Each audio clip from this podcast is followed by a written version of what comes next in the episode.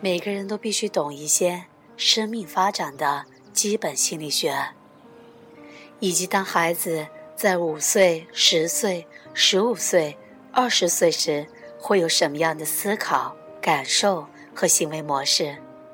每个人都必须具备这些方面的知识，因为很多的谜都源于此。孩子叛逆不听话、不服从你、不与你说话，全都受到了生理的控制。当你具备这些知识，一半的问题就消失了。此外，对待孩子时，你必须也成为一个孩子，将自己放在孩子的角色中，回想自己五岁、十岁、十五岁大时的样子，你就会知道该如何对待孩子。还有，不要把孩子当小孩来对待。要将它放在与你平等的位置上，而不应视为非常渺小和微不足道的人。在印度有个通则，长久以来一直是指导原则，几千年来帮助了数百万人民。在孩子六岁前，待他像个国王或皇后；六岁至十二岁时，待他像个王子或公主；十二岁后。则把他当作朋友般对待，我们严格遵循此原则，成果斐然。在这之后，你必须做好父母，也就是你的内在必须没有冲突、恐惧和焦虑。你必须是个整体，内在绝不能分裂，必须保持完整。你必须看见自己本来的样貌，如实如是的爱自己与接纳自己。这是你可以对自己做的，如此一来，无论之后你做了什么，对孩子来说都是完美的，他如实的回忆你。但如果你的内在不和谐，那么无论做什么，都只是做出动作而已。教育零到六岁的孩子时，请把他当国王或皇后般对待，请做到一。给予分配的爱、注意力与关怀。二，试着不要说不。在孩子零到六岁的成长期间，你要倾注爱、注意力与关心在孩子身上，做所有你能做的事，但必须持续的爱着孩子，不要在这期间伤害他。还有一点很重要，你要减少对孩子说不的次数。这个年纪的孩子其实非常难以管教，且会持续跟你要这个要那个，总是跑来跑去，动个不停。但如果父母一直跟他说不，别做这个，别做那个，像这样的持续说不，通常孩子就会逐渐的养成暴力的倾向，因为孩子的内在没有可以接受拒绝的系统。尽可能减少说不的机会，试着去顺从孩子的希望。你当然不可能满足孩子所有的希望，也许是因为财务状况不允许，或者是为了孩子的安全着想。因此，为人父母必须好好的辨别。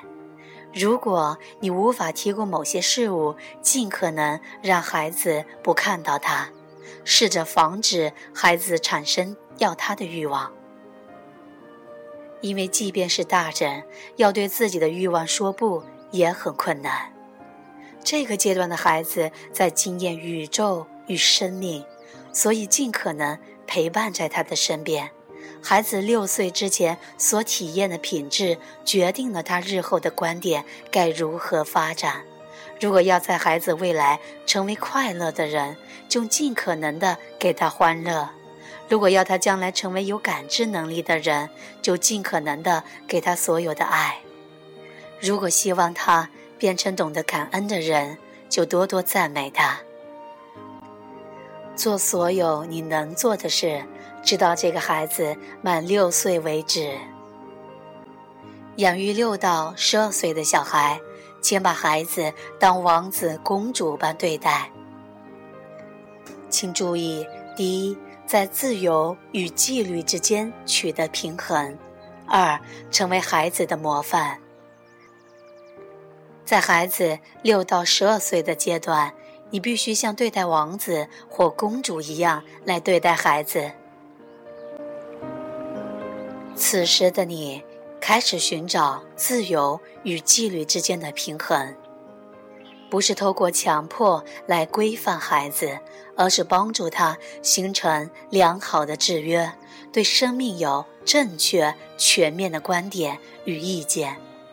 如果你希望孩子尊重工作的价值、关系与财富，那么请你以身作则，找一件可以和孩子一起做的事，看着孩子模仿你，而在这个过程中，你也会有所成长。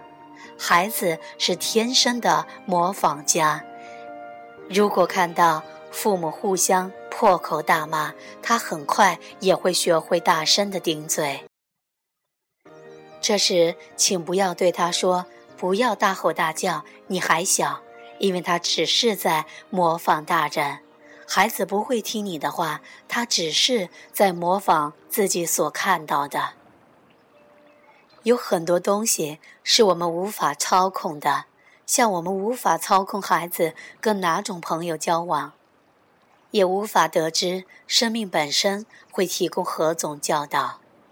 但只要父母能够接受自己，彼此关怀并相亲相爱，孩子就有可能成为很棒的人。对待十二岁以上的孩子，请把孩子当朋友般对待。建议你：一、成为孩子的朋友，带着尊重来爱他；二、帮助他思考和做决定。父母必须把十二岁以上的孩子当做朋友，你们是平等的，在生命的任何一个阶段，孩子和你其实都是平等的，而你必须带着尊重来爱他，因为受到尊重的孩子长大后会变成一个伟大的个体。满十二岁以后，你和孩子的对话必须有所改变，里面没有指令。只有建议和提问。如果父母能够培养问适当问题的艺术，协助孩子思考、做决定，对孩子会有相当的帮助。满十二岁以后，孩子可能会养成拒绝你的习惯，去做那些你不让他做的事。比方说，你希望他早点回家，他很可能很晚才能回家。如果你说不要跟某人玩，他会跟你唱反调；如果你建议某个课程可能对他有益，他有可能会拒绝你。孩子通常会度过这个说不的阶段，这在孩子人格的演化上是非常自然的，因为他需要确立自己的个体性。在这个阶段，孩子在找出我是谁。我是什么？